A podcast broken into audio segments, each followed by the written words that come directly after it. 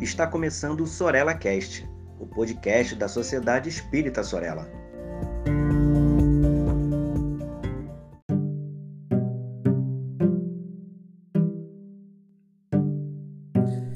Olá, você que está me ouvindo, pessoa espírita ou não espírita. Bem-vindo a mais um episódio da série Espiritismo e Sociedade, aqui do Sorella Cast.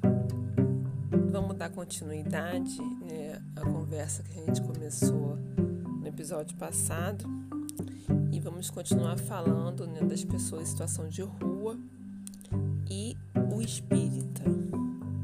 Nesse episódio nós vamos falar sobre moradia. É, um levantamento de 2014, antigo, é, apurou que só na cidade do Rio de Janeiro existem 5 mil prédios ociosos. 5 mil prédios públicos e privados que estão vazios, sem utilização. E a Defensoria Pública do Rio de Janeiro apurou que só na cidade do Rio de Janeiro, em 2019, tínhamos 15 mil pessoas em situação de rua.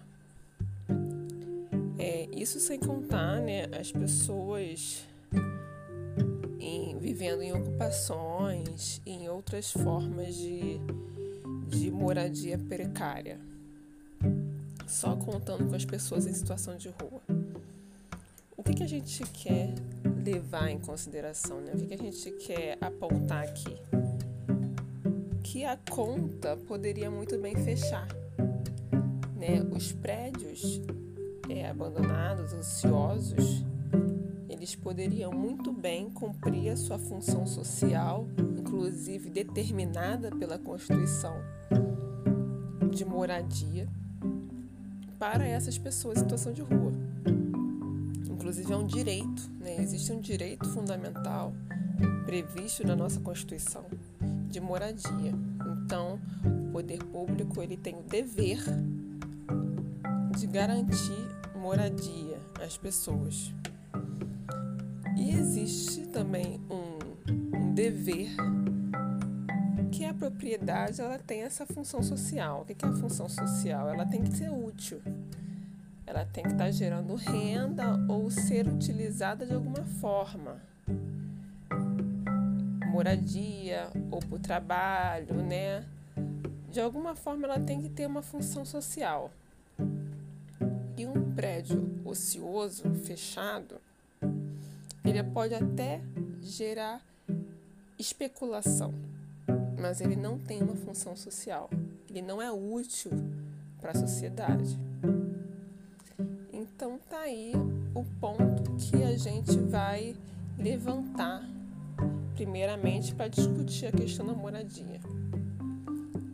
Se você está me ouvindo agora, é bem provável que você tenha uma moradia própria ou alugada. Você tem um teto para passar a noite.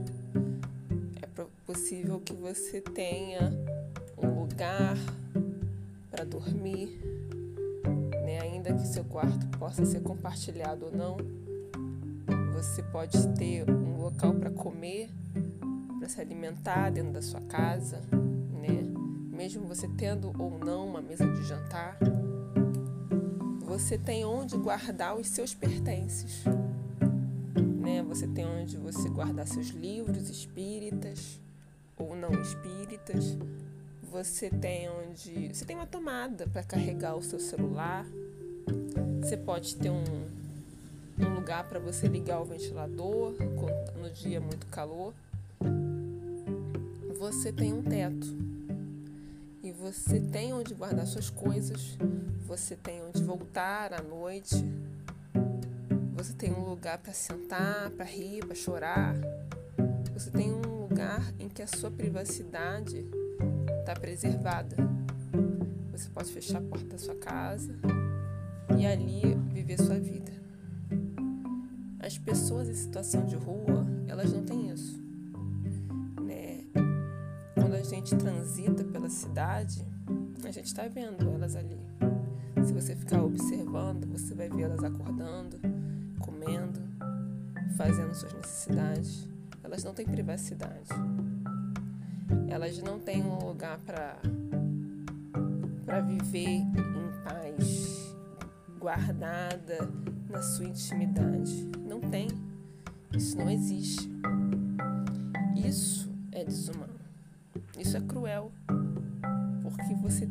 Tirando a própria humanidade da pessoa. Agora, se nós temos imóveis que podem ser usados sim como moradia para essas pessoas. E a gente tem lei, né? A gente tem a Constituição, que é a maior lei do nosso país, que garante que tendo um imóvel vazio, ocioso, ele pode sim ser desapropriado, né? O Estado pode pegar e transformar em moradia, inclusive pagando o valor dele proprietário. Não é uma desapropriação sem. Não é uma retirada de propriedade sem uma contrapartida. O Estado vai pagar por esse imóvel. Afinal de contas, é dever do Estado garantir a moradia. É, é um, um, um bate-papo um pouco mais técnico, só para a gente entender que tem a gente não está falando uma coisa assim, ah, vamos criar uma lei ou então vamos pegar a força. Existe o direito, existe é, a forma para exercer o direito. Existe tudo isso na Constituição. A gente já tem esse direito. As pessoas em situação de rua, elas têm o direito à moradia. Não é algo que eu estou levantando aqui que é difícil de ser implementado, que vai ter que passar por um projeto. Não, ele já existe, né? Já existe na, nossa, na nossa Constituição. Então, por que não é colocado em prática?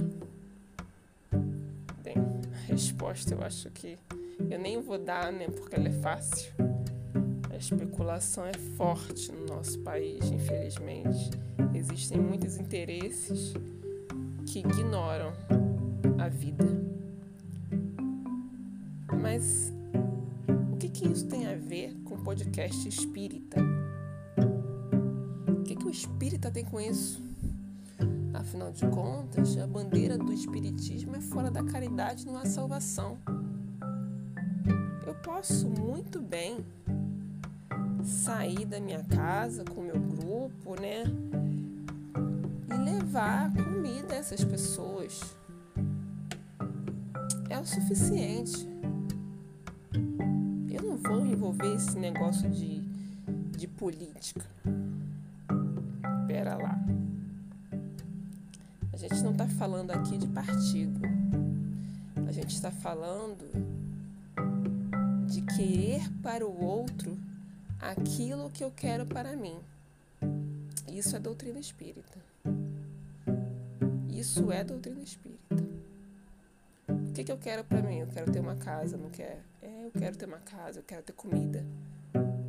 Eu quero ter um lugar para deitar minha cabeça à noite. Então, quando eu olhar para o irmão, para a irmã, né, eu tenho que olhar realmente com esse olhar de irmão.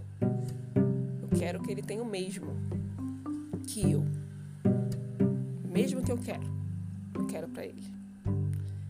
Então, vocês vão de convir comigo que isso não é uma disputa partidária. Independente do governante, isso é uma, uma luta digna, é uma luta que todos deveriam entrar na frente e falar assim: eu também quero que isso seja cumprido, independente de quem estiver no governo. Isso sim, isso é sim uma política pública. Porque política pública é a aplicação do direito da população. A população tem esse direito, isso tem que ser aplicado. Não é nada demais a gente exigir isso, não é uma coisa é, errada, não é, ah, eu estou me excedendo, o espírita, na verdade, tem que ficar só lendo o evangelho e fazendo prece. A gente não quer que o país mude, a gente não quer que o planeta se regenere. Então, por que, que a gente não tenta, pelo menos, fazer com que o direito do outro seja respeitado? É só isso. Não, não, é, não é uma grande revolução. Já está no papel. É só falar assim, então, é só aplicar. É só aplicar que o outro vai ter uma casa. É só aplicar que ele pode ter dignidade de volta. Ele tem que ser reconhecido como uma pessoa humana que ele é. Isso não é muito, sabe? Não deveria ser visto como muito. Mas a gente tem que ter esperança que isso vai mudar, eu tenho total certeza que isso vai mudar. Mas quanto mais gente se empenhar nessa luta tão justa, tão digna, de levar o básico para o outro, eu acho que fica mais rápido a mudança, né? Essa mudança que a gente tem certeza que vem, né? Como espíritos, a gente sabe que o progresso ele é certo, é certeza na nossa vida. Mas quanto mais gente se empenhando, mais cedo ele chega, né? Que é melhor para todo mundo, principalmente para quem está sofrendo na pele nesse momento. Então, que a gente possa, de novo, alargar a nossa vista, alargar os nossos braços para esse fora da caridade não é salvação. Obrigada pela escuta e até a próxima.